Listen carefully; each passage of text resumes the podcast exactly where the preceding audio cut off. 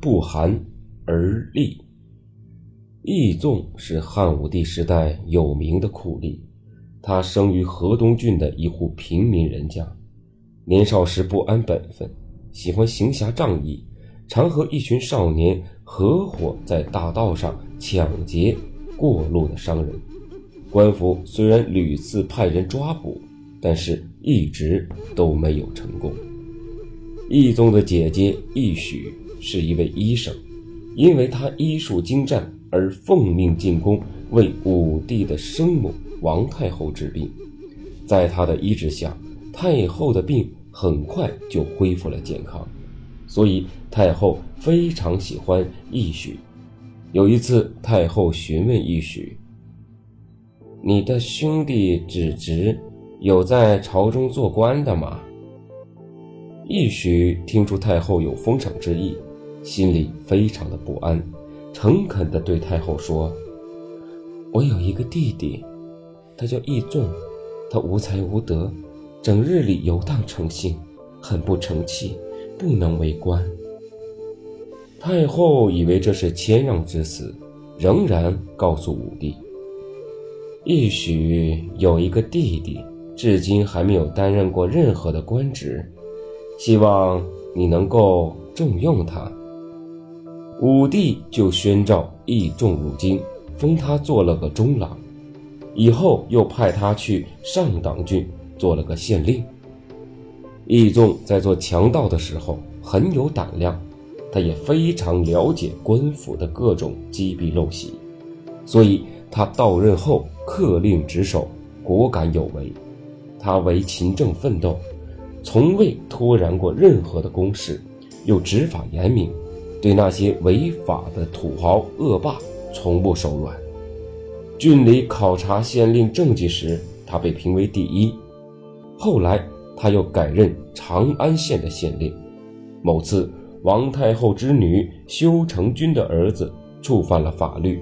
义纵也一点不顾及他的显赫身份，而是马上将他押解入狱。武帝听说此事之后，称赞义仲是铁面无私，并让他升为河内郡都尉。义纵到了河内郡之后，发现有一土豪乡绅，仗着自己家世显赫，在乡里横行霸道，为所欲为。于是他立刻派人捉拿此人，将他们家的人完完全全的都给押入监狱。随后他公布他们的种种恶行、种种罪行，将其处死。处死之后，并又将他的家产完全抄没。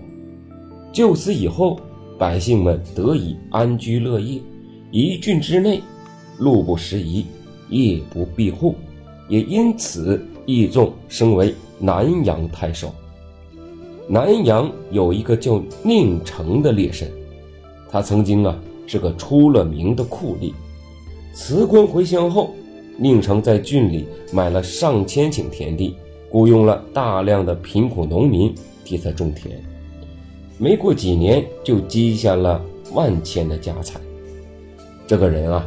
行事是十分的张扬，每次出门都带着几十个骑马的仆人，比太守啊还要风光。但是当听到义纵来到南阳时，宁城竟然惊慌失措，收敛起平日的嚣张气焰，提前带着家人和门客在城外谦卑地迎接义纵。义仲见他满面的阿谀之色，心生厌恶，不愿与之交谈，径自入城。义仲进了太守官署之后，立刻登上公堂，发布命令，让吏官去搜集宁城的权势、人证等其他的罪证。等到证据收集完成之后，他立刻派人进行抓捕。迫于压力，宁城和另外两个豪族连夜逃跑，而三家的财产完全被查没。公元前一九年，北部边境附近的定壤郡局势不稳，监狱里几乎是人满为患。武帝就决定让义纵前往定壤担任太守，以平定此郡的乱局。义纵到了郡之后，发现监狱的管理极其的松懈，很多囚犯的亲属和朋友都能随意进出大牢，他们还用钱财买通官员，暗中四处请托，企图与囚犯脱罪。一纵马上下令，从监狱查起，顺藤摸瓜，逮捕了参与歧视、收受贿赂者，并将他们与囚犯。一起问斩，一日之内连斩了四百余人，这有雷霆的手段震惊了全军，闻者无不胆叹。之后，定阳郡的百姓都知道义仲执法冷酷无情，只要提到这个名字，都会不寒而栗。后来，义仲又回到京城长安，担任右内侍。负责治理西部城区。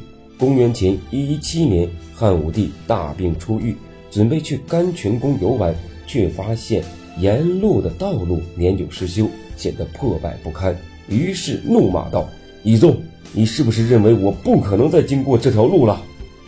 当年冬季，汉武帝命杨可告发隐匿资产的富户之事。杨可又选派许多使者到各处执行，义纵不知内情，把杨可的使者当成乱民给抓了起来。